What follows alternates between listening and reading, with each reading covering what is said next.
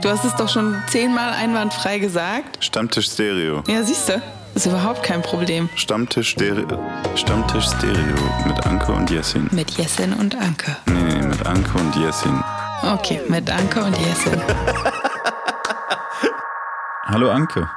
Hallo Jessin. Das hier ist die 15. Folge von unserem Podcast Stammtisch Stereo. Zum ersten Mal probieren wir hier ein neues Format im Format sozusagen. Und zwar haben wir uns überlegt, wir machen ab und zu eine Special-Folge, die nennt sich Modus Mono. Und wie der Titel schon andeutet, werden wir uns in dieser Folge nur mit einem Thema befassen. Bei dieser ersten Modus Mono-Folge ist das das Thema künstliche Intelligenz und Musik. Wir stellen uns die Frage, brauchen wir in Zukunft noch echte Musikerinnen und Musiker? Und wie wir auf das Thema gekommen sind, das kann Anke erklären.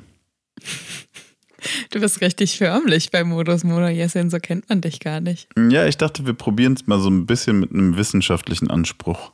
Okay, ich reiße das jetzt einfach mit meinem eigenen Arsch wieder ein. Ähm, wir sind auf das Thema gekommen wegen Jay-Z. Vielleicht hat äh, das die eine oder andere Person mitbekommen, dass irgendwie es gerade so eine Geschichte von ihm so durchs Netz geht. Und zwar gibt es ähm, einen YouTube-Channel, der verbreitet Deepfakes von Jay-Z. Deepfakes kennen, glaube ich, viele Leute aus dem Pornobereich. So Video-Deepfakes, wo ähm, Köpfe ähm, von berühmten Menschen auf Körper von Pornodarstellerinnen und Darstellern äh, draufgebaut werden. Also täuschend echt, muss man sagen. Ne? Das, genau. Ja. Genau, täuschend echt, also so, dass man es wirklich nicht erkennt. Und Deepfakes gibt es aber nicht nur im Videobereich, Deepfakes gibt es auch im Audiobereich, was halt heißt, dieser Kanal verbreitet Songs, die klingen, als wären sie von Jay-Z gerappt worden. Sie sind aber nicht von Jay-Z gerappt worden, weil sie durch eine künstliche Intelligenz generiert wurden.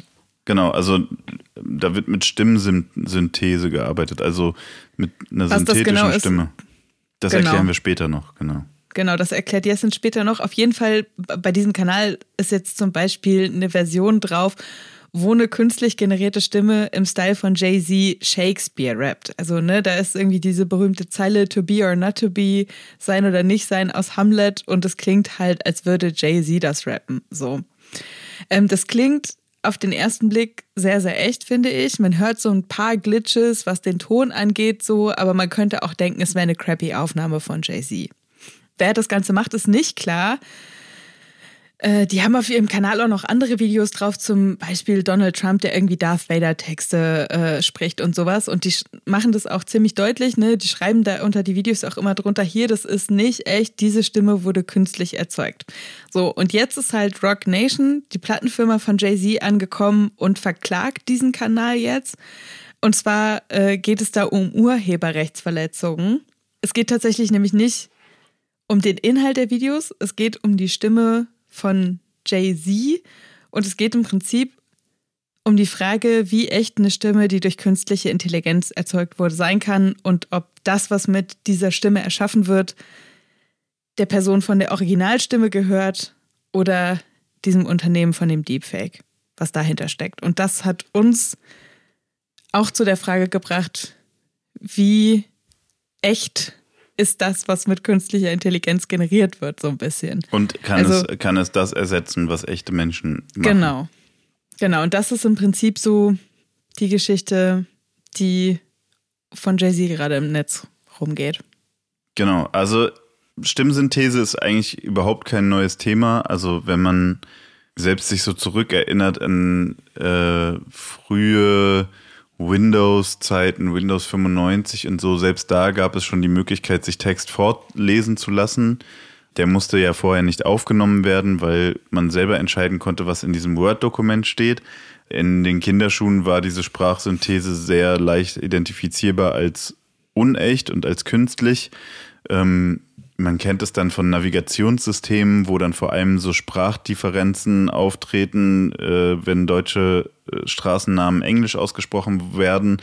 Das war ja vor auf fünf Portugiesisch macht das noch mehr Spaß. Genau, vor fünf Jahren war das auf jeden Fall noch normal. Mittlerweile hört man das kaum noch. Also auch die Aussprachen so in Google Maps beispielsweise sind immer besser geworden. Und das ist nicht also es ist natürlich auch der Programmierleistung von Menschen zu verdanken, aber es ist vor allem den Lernmechanismen von künstlichen Intelligenzen zu verdanken, dass diese Sprachsynthese immer besser wird.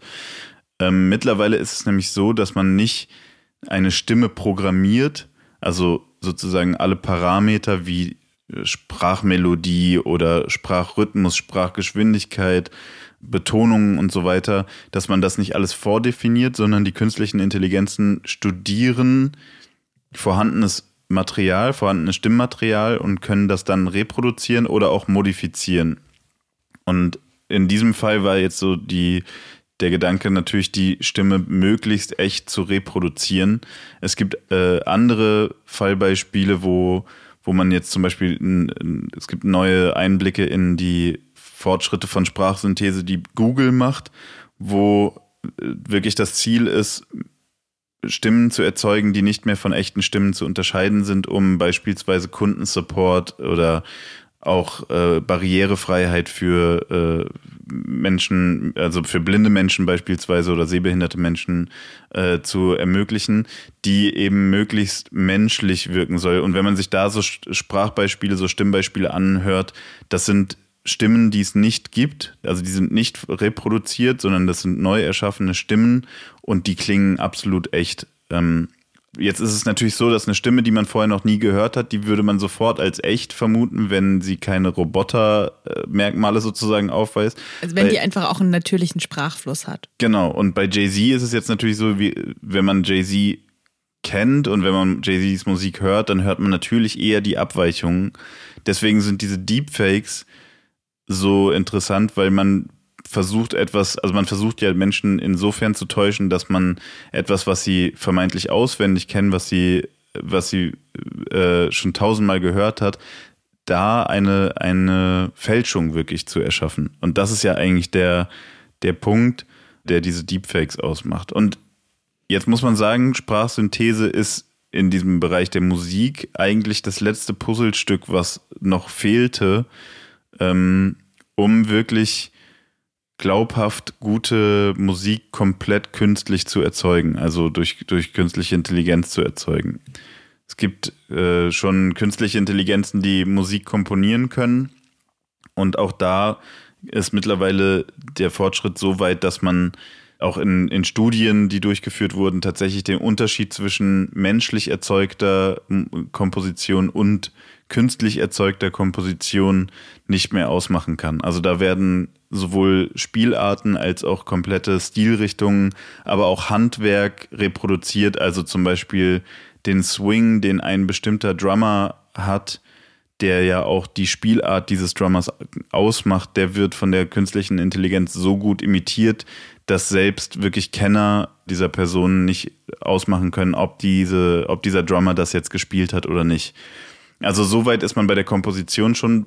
Beim Text ist man noch nicht ganz so weit. Da merkt man die, äh, die Lücken noch am ehesten. Ähm, vor zwei Monaten wurde ein, ein Projekt öffentlich gemacht von Li Yang-Ku, ein Programmierer, der ein Roboter oder eine Maschine, wie er es genannt hat, ich glaube Homemade Rap Machine hat er es genannt, äh, programmiert hat, also eine künstliche Intelligenz, die 180.000 Zeilen von 14 Rappern gefressen hat sozusagen und analysiert hat und dann mit Hilfe des Transformer Neural Networks äh, von Google Brain, also von einem von einer künstlichen Intelligenz, von einer äh, offenen künstlichen Intelligenz von Google, mit diesem Network hat er dann eine künstliche Intelligenz erschaffen, die Rap-Texte schreiben soll. Dieses Transformal Transformer Neural Network ist speziell für Sprache ausgelegt. Also das ist eine künstliche Intelligenz, die besonders gut darin ist, die Bedeutung von einzelnen Wörtern in Sätzen zu erkennen und somit auch Sätze bilden zu können. Man kann dann Texte reingeben oder Textzeilen reingeben oder auch einfach nur Sätze reingeben in, diese, in dieses Programm und bekommt dann eine Weiterführung des Textes äh, vorgeschlagen. Und ähm, es sind zwei Beispiele, die ein bisschen deutlich machen, wo, also auf welchem Level sich das Ganze befindet. Das eine ist von Grandmaster Flash and the Furious Five, kennt jeder den Satz, Don't push me, cause I'm close to the edge. I'm trying not to lose my head. Die künstliche Intelligenz von Li Yang Ku führt weiter mit So I can put it in the bed. Ergibt nur wenig Sinn, reimt sich aber immerhin. Äh, Im Gegensatz dazu die Migos-Zeile Raindrop, Drop Top, Smoking on Cookie in the Hotbox wurde weitergeführt mit We Gonna Be Yelling for You, was also gar keinen Sinn macht, ähm, inhaltlich nicht und sich auch nicht reimt. Also die Diskrepanz der Ergebnisse ist auf jeden Fall noch sehr groß. Aber im Grunde genommen hat man mit Komposition, Text und jetzt auch noch der Stimme alle Komponenten, die man bräuchte, um Musik wirklich von vorne bis hinten von künstlichen Intelligenzen erzeugen zu lassen. Und es gibt auch schon eine Meisterschaft in Musik, die rein von künstlicher, künstlicher Intelligenz erzeugt wurde. Richtig? Ja, also es gab ähm, am Wochenende war ja nicht ESC und ein paar Tage bevor nicht ESC war, ähm, gab es tatsächlich ähm, einen AI-Song-Contest, wo quasi Songs gegeneinander angetreten sind, die komplett durch künstliche Intelligenzen äh, generiert wurden. Und da hat Australien gewonnen. Also es gibt auch immer wieder so Kompositionswettbewerbe und so, teilweise auch in Deutschland, äh, wo es darum geht, ähm, einen Song zu komponieren, entweder mit Hilfe, also es ist ja immer die Frage, ob du dann sagst, mit Hilfe einer künstlichen Intelligenz oder ob du eine künstliche Intelligenz einfach laufen lässt. Ja. So. Ja.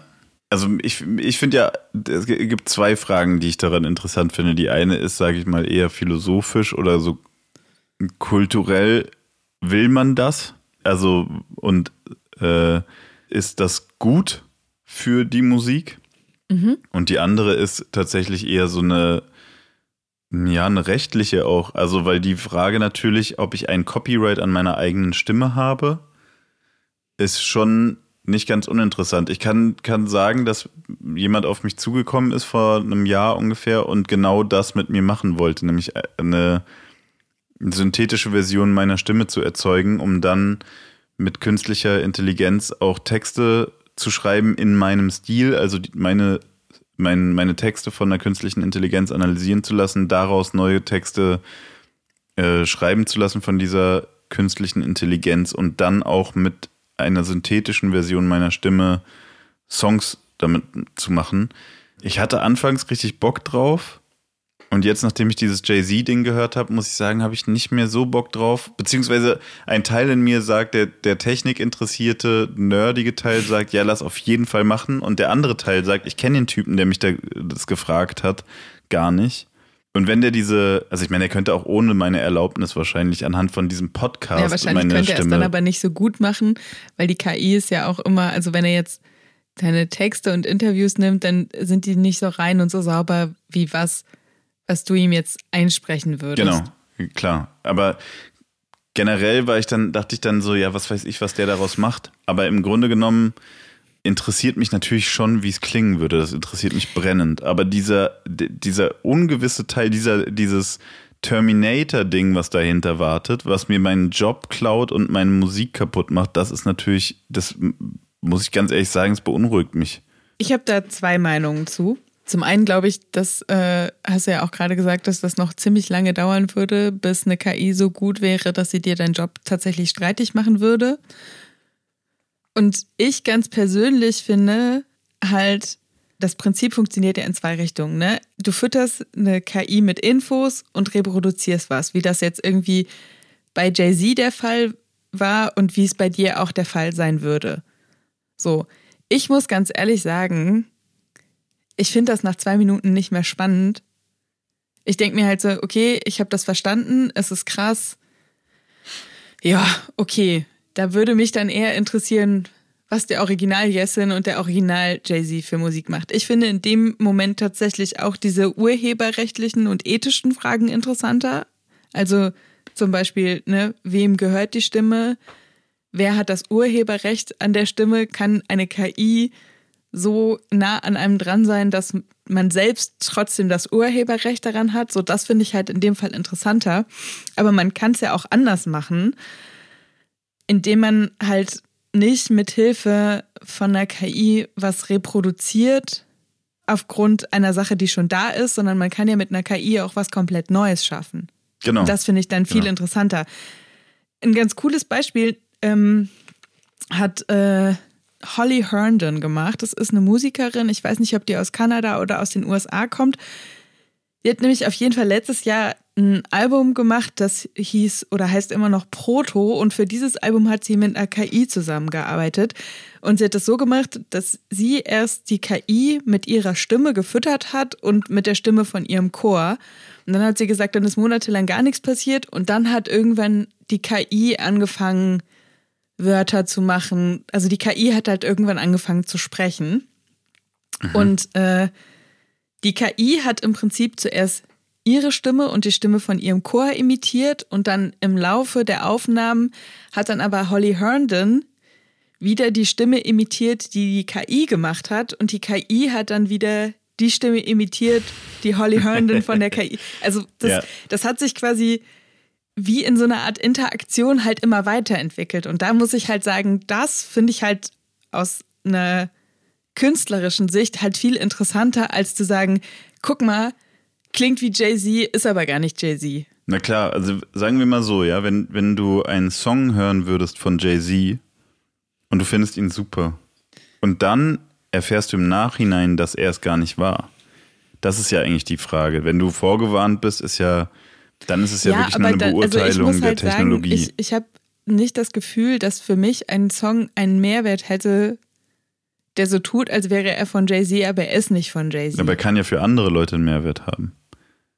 Also es könnte, sagen wir mal mit bösartiger Absicht, könnte es zum Beispiel sein, dass jemand einen Song von Jay-Z macht, in dem Jay-Z sich problematisch äußert.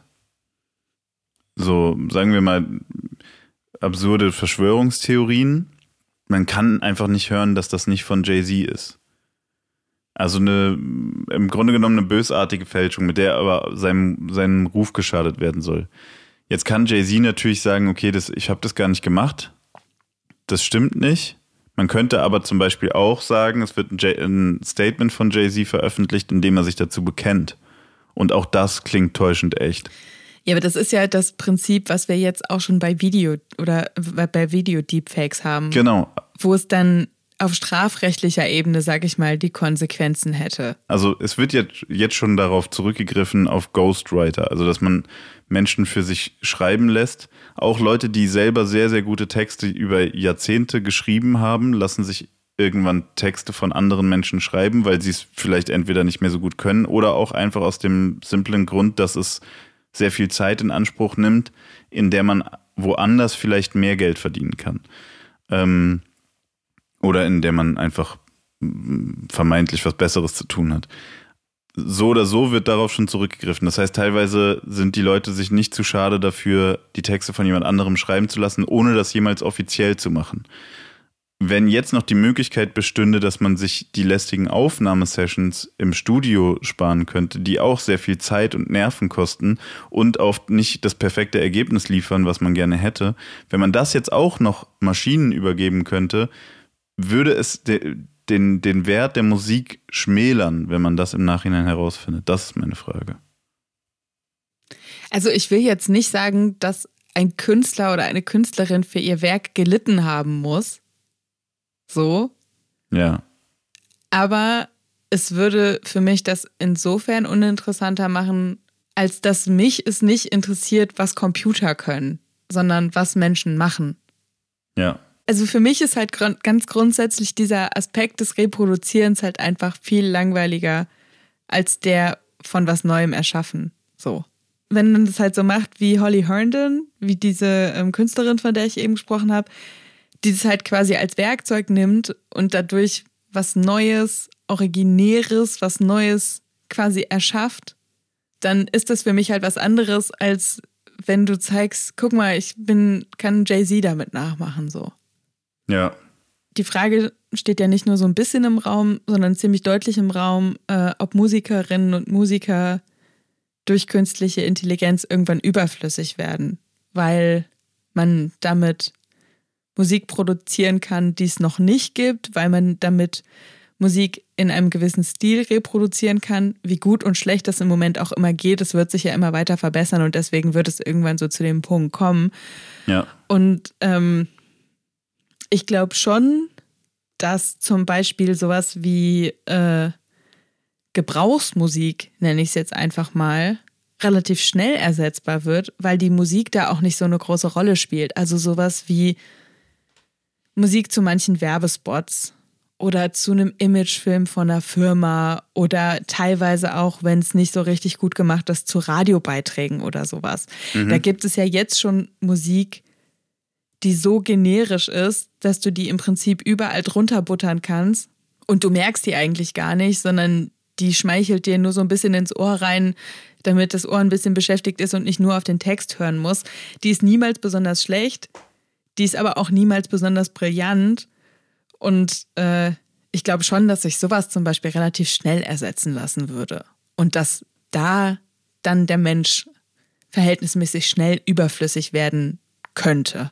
Also ich meine, das ist ja auch schon in Teilen so, beziehungsweise könnte man es so sehen, wenn man jetzt von, von der Vergangenheit auf die Gegenwart schaut, würde ich sagen, dass viele Produzenten und Musiker das, was jetzt Produktion und Musizieren ist, nicht mehr, die würden das nicht als solches bezeichnen, weil man viel Handwerk, was früher notwendig war, nicht beherrschen muss, um, sagen wir zumindest, Kompositionen oder Produktionen zu, zu schaffen, die für den Laien und für den normalen Konsumenten nicht von Musik zu unterscheiden sind, die unter anderen Bedingungen hergestellt wurde. Also durch diese ähm, Vereinfachung durch irgendwelche technischen Errungenschaften gibt es diese Diskussion ja schon relativ lange, ob irgendwann Menschen, die die Musik machen, quasi äh, unnötig werden. So, genau. Das war ja sogar schon vor KI der Fall. Und ich glaube halt, ähm, dass das zumindest vorerst aus alleine dem Grund noch nicht großflächig passieren wird, als dass je höher du gehst, also ne, wir haben ja gerade besprochen, so bei so generischen Sachen wird es wahrscheinlich relativ schnell der Fall sein. Aber ich glaube halt, wenn du da halt stark in die Spitzen reingehst und wirklich an die Leute gehst, die für Genres stilprägend sind, die einfach mega die krassen Leute sind, dann glaube ich, wird es zumindest vorerst aus dem Grund halt noch nicht passieren, als dass man halt Geschmack relativ schwierig messen kann. Also ich habe das Gefühl, das ist so, erklär mal einer KI Coolness. So, wie soll das gehen? Du hast irgendwie zwei Musikstücke, die auf den ersten Blick mega ähnlich klingen. Und das eine ist halt cool, weil es halt Stil hat. Und das andere ist halt nicht cool, weil es halt, weil es halt keinen, nicht irgendwie so viel Stil hat. Und das ist ja teilweise was, was sich ganz stark über Gefühl und über Kontext entscheidet. Und ich glaube, dass sowas halt schwierig sein wird. Da bin ich mir nicht so sicher. Ich glaube nämlich, dass, ähm, und das wird bei Werbung schon gemacht, bei Marketing, da werden AB-Tests durchgeführt. Also es gibt Variante A und Variante B von einer Werbeanzeige. Die und können sich im Text unterscheiden, in der Gestaltung und was auch immer. Und das ist ganz normal bei Online-Werbung mittlerweile, dass beide Varianten ins Rennen geschickt werden und dann entscheidet eine, eine künstliche Intelligenz, wobei man jetzt da von künstlicher Intelligenz fast noch gar nicht reden kann, aber ein Code entscheidet darüber, welche Variante besser performt hat. Und es lässt sich auch anhand von beispielsweise Scrollgeschwindigkeit, welcher Button wird geklickt und so weiter, kann man relativ genau dann ermitteln, wo die Anzeige noch zu optimieren ist.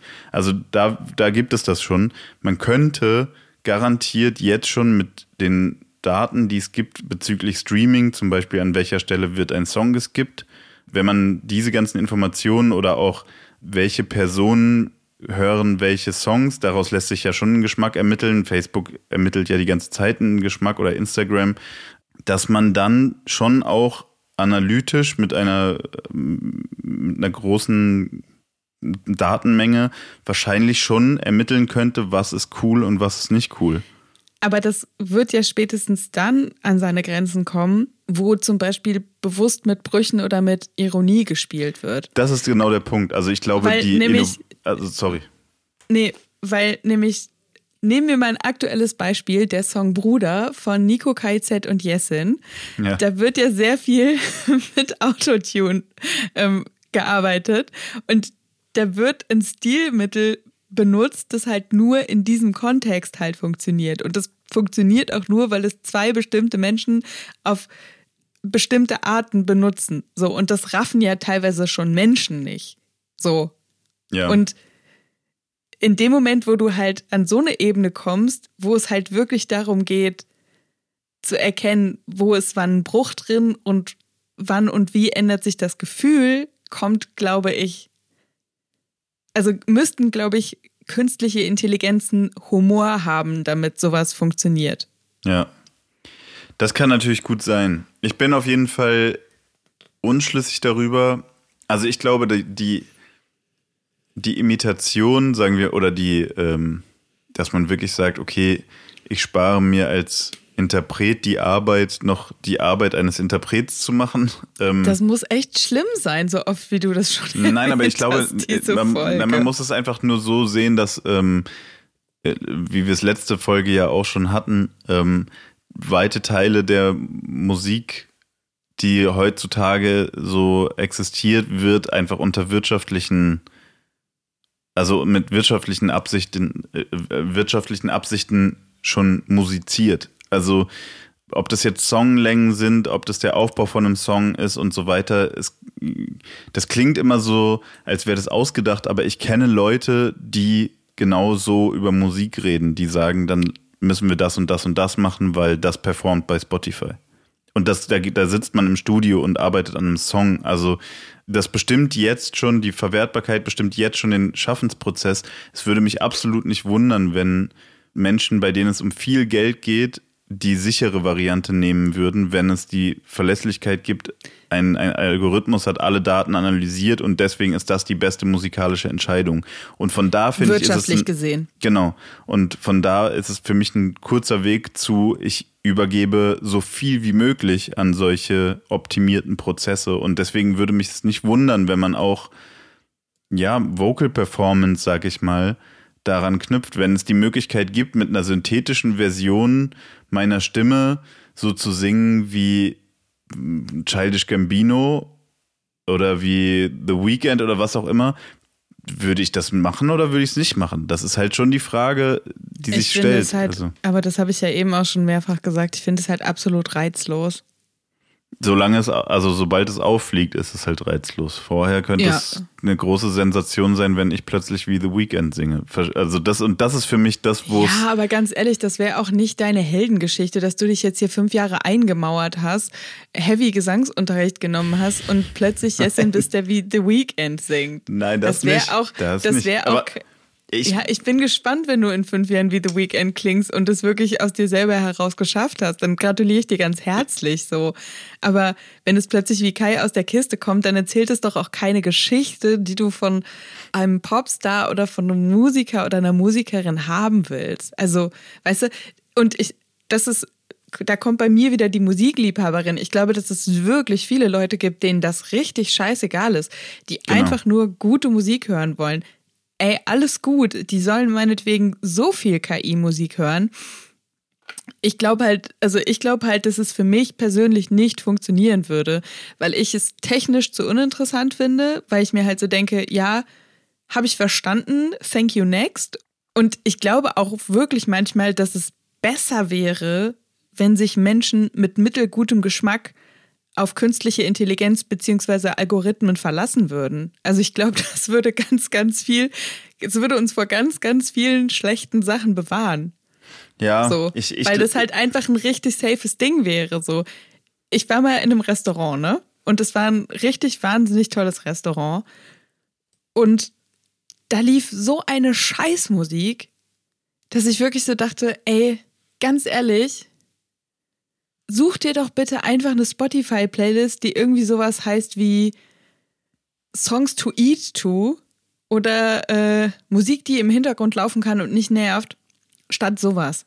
Ja, klar, bei, bei Hintergrundmusik, ähm, verstehe, also das ist ja das, was du vorhin meintest mit Funktionsmusik. Genau, und da, da, da denke ich mir halt so, wenn du es sowieso nur auf einem schlechten bis mittelmäßigen Level hinbekommst, dann mach es wenigstens einfach so mittelmäßig, dass es gerade gut ist, dass man es nicht nervt. Weil ich glaube, das ist auch, und ich habe danach tatsächlich relativ lange darüber nachgedacht, ob ich diesem Restaurant mal schreiben soll, dass ich denen mal eine richtig geile Playlist machen könnte. Weil ich glaube, dass du auch für solche Situationen richtig geil Musik machen könntest, wenn du das halt selber machst. Aber wenn du es halt selber nicht gut kannst, verlass dich lieber auf den Algorithmus.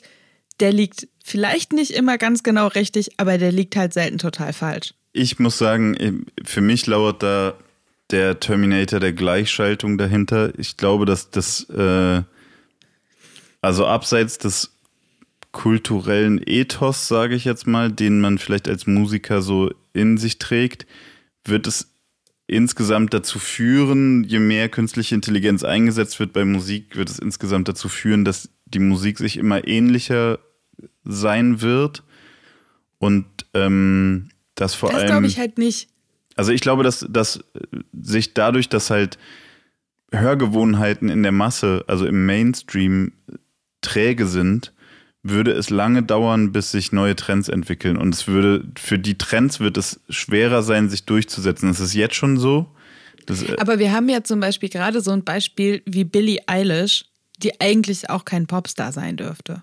Genau, sowas sind natürlich die Ausnahmen. Ähm Und ich glaube aber, dass es halt solche Ausnahmen weiterhin geben wird. Also es gibt ja auch solche äh, Popstars wie eben Billie Eilish, die halt nicht aus dem Popstar-Generator rausgekommen sind. Die hättest du dir ja nicht so programmiert, weißt ja, du? Ja. Du hättest dir ja auch keine Lizzo ausgedacht. Du hättest dir auch keinen Ed Sheeran ausgedacht. So, du hättest wahrscheinlich weiter Ed Sheeran Songs für Justin Bieber schreiben lassen, weil dann performt das halt noch ein Typ, der irgendwie ein Hot-Ass-Boy ist, tätowiert ist und Muskeln hat und so hast du halt so einen rothaarigen äh, mit Bauchansatz darum stehen, wo dir wahrscheinlich keine Plattenfirma gesagt hätte, wenn du die nebeneinander gestellt hättest, der wird aber mindestens so erfolgreich wie der andere. In der Dystopie, die ich in meinem Kopf habe von der Musiklandschaft, von der Terminator-Musiklandschaft, ist es so, dass, also es gibt ja jetzt schon so komplett virtuelle Popstars. Äh, am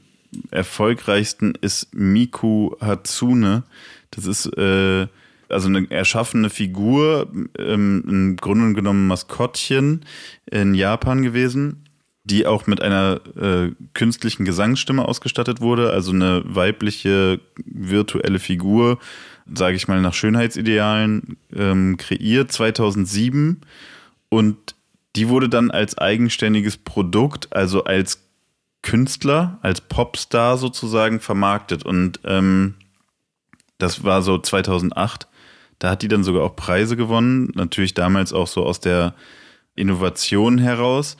Aber nichtsdestotrotz wurden innerhalb von fünf Jahren über 100.000 Stücke mit der Stimme von, dieser, von diesem Popstar veröffentlicht, 170.000 Videos mit ihr auf YouTube hochgeladen und eine Million Illustrationen mit ihr erstellt, sagt, äh, sagt Wikipedia.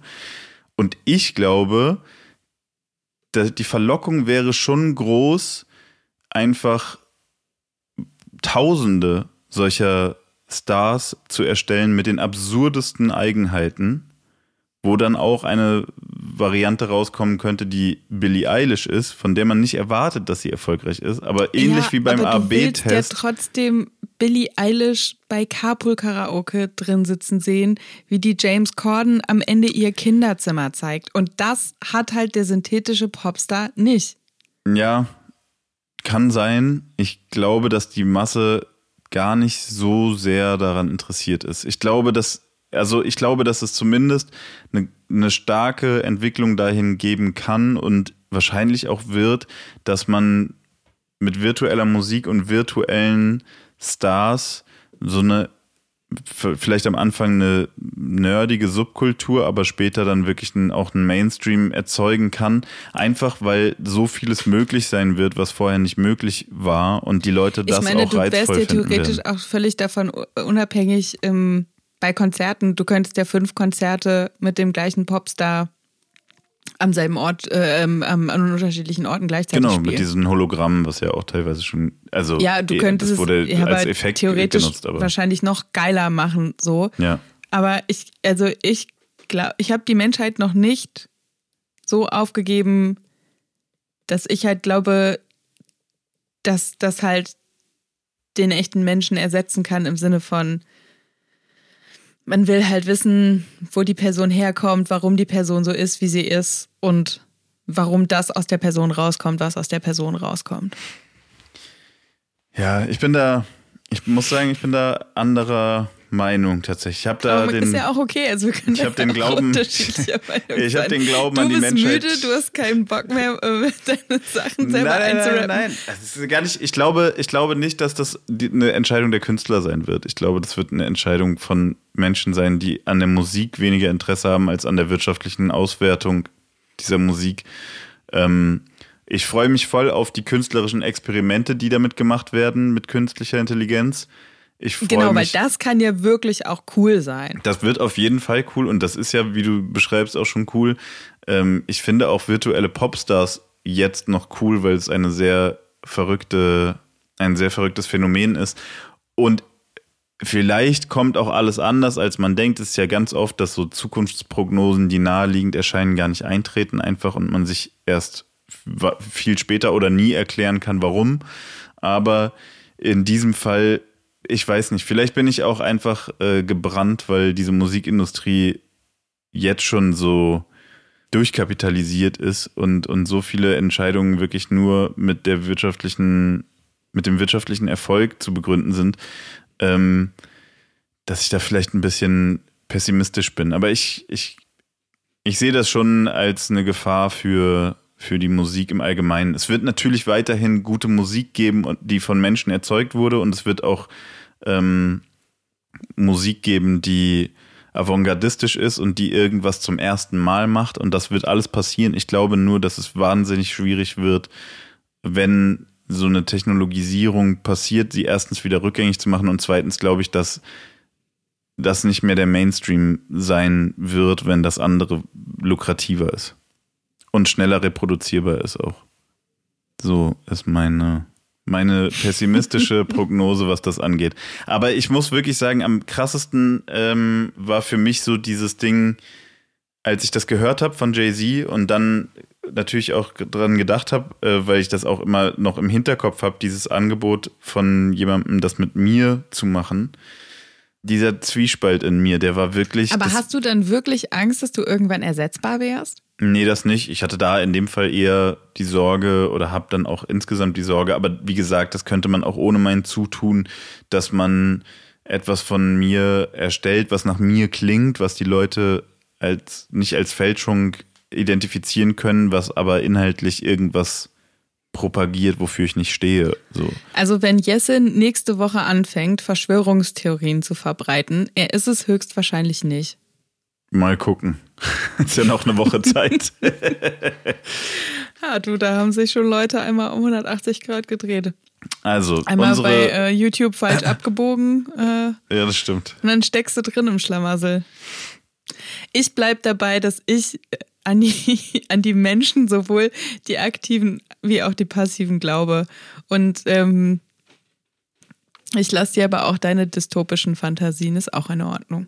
Ja, also unsere Frage, brauchen wir in Zukunft noch echte Musikerinnen und Musiker? Kann man so beantworten, ja, wir brauchen sie, aber ob alle sie brauchen werden, wissen wir nicht. Das ist wie mit dem Album. Ja, Man kann hingehen, aber man muss nicht. ja, exakt. Wir haben auf jeden Fall ein paar Links, die äh, findet ihr in der Beschreibung im Folgentext. Da kann man sich sehr, sehr tief reinlesen in dieses ganze Thema. Ich empfehle auf jeden Fall, these lyrics do not exist.com mal auszuprobieren, um zu sehen. Damit habe ich äh, eben in Hip-Hop-Text einen sehr traurigen Hip-Hop-Text generiert, wo es um Frühstück geht. Ja, also man kann sich damit auf jeden Fall sehr, sehr gut schon unterhalten lassen. Ähm, und man kann sich auch überall im Netz schon äh, Deepfakes mit Stimmsynthese anhören und man kann sich auch überall im Netz schon ähm, Musik anhören, die von künstlicher Intelligenz komponiert wurde. Äh, empfehle ich jedem, damit ihr alle schon mal wisst, was in zehn Jahren der neueste Scheiß sein wird und unsere Popkultur dominiert. Äh, wenn, der Term wenn der Terminator uns eingeholt hat. Kramt dann bitte aber nochmal diese Folge raus und sagt, dass wir es zuerst gesagt haben. Exakt. Kommt gerne auf Instagram und äh, lasst uns wissen, wie euch dieses neue Format Modus Mono gefallen hat. und welche Themen ihr euch in Zukunft für diese Special-Folgen wünscht. Und ansonsten hören wir uns nächste Woche wieder, wenn es heißt Hallo Anke. Hallo Jessin. Bei Stammtisch Stereo. Tschüss Anke. Tschüss Jessin.